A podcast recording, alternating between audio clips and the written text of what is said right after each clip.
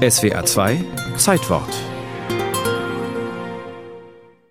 Auf 12.000 Seiten hat die Berger-Kommission die Rolle der Schweiz im Zweiten Weltkrieg aufgearbeitet und in einem Schlussbericht von rund 600 Seiten 2002 präsentiert.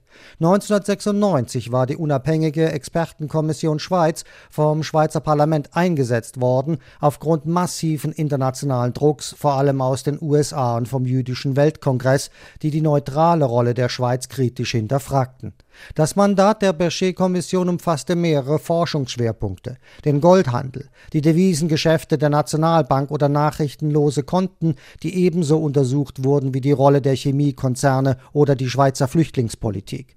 Die Ergebnisse waren niederschmetternd. Ohne Not habe sich die Schweizer Regierung Hitlers Rassenpolitik angepasst, hieß es. Ab 1938 wurden die Pässe von Juden mit speziellen Stempeln gekennzeichnet, ab 1940 jüdische Flüchtlinge an der Grenze abgewiesen. Die Schweiz hätte bis zu 24.000 Juden retten können, wenn sie eine am Gebot der Menschlichkeit orientierte Politik betrieben hätte.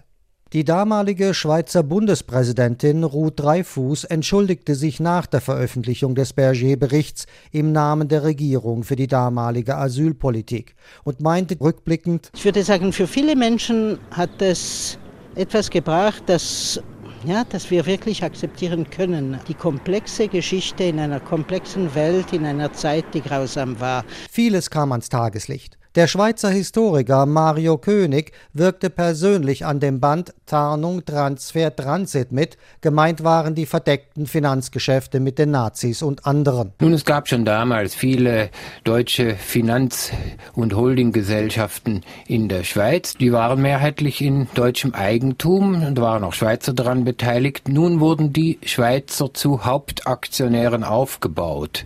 Und das geschah im Allgemeinen so, dass man die Schweiz Schweizer erst einmal mit dem nötigen Geld ausstatten musste. Die bezogen Kredit von deutscher Seite, haben damit zum Schein gewisse Aktienpakete gekauft. Die gehörten ihnen dann vordergründig, aber im Hintergrund, versteckt vor den Augen der Öffentlichkeit, gab es vertragliche Abmachungen, dass diese Aktien nach dem Krieg wieder an die deutschen Alteigentümer zurückgehen würden. Auch andere unrühmliche Kapitel wurden laut König untersucht, zum Beispiel die Rolle internationaler Institutionen. Das Rote Kreuz, das IKRK, hat nach dem Krieg an Flüchtlinge Ausweise ausgestellt, Reisepapiere. In einigen Fällen haben sich bekannte deutsche Kriegsverbrecher mit Vortäuschung einer falschen Identität natürlich bei den Stellen des IKRK gemeldet und haben solche Papiere bezogen. Adolf Eichmann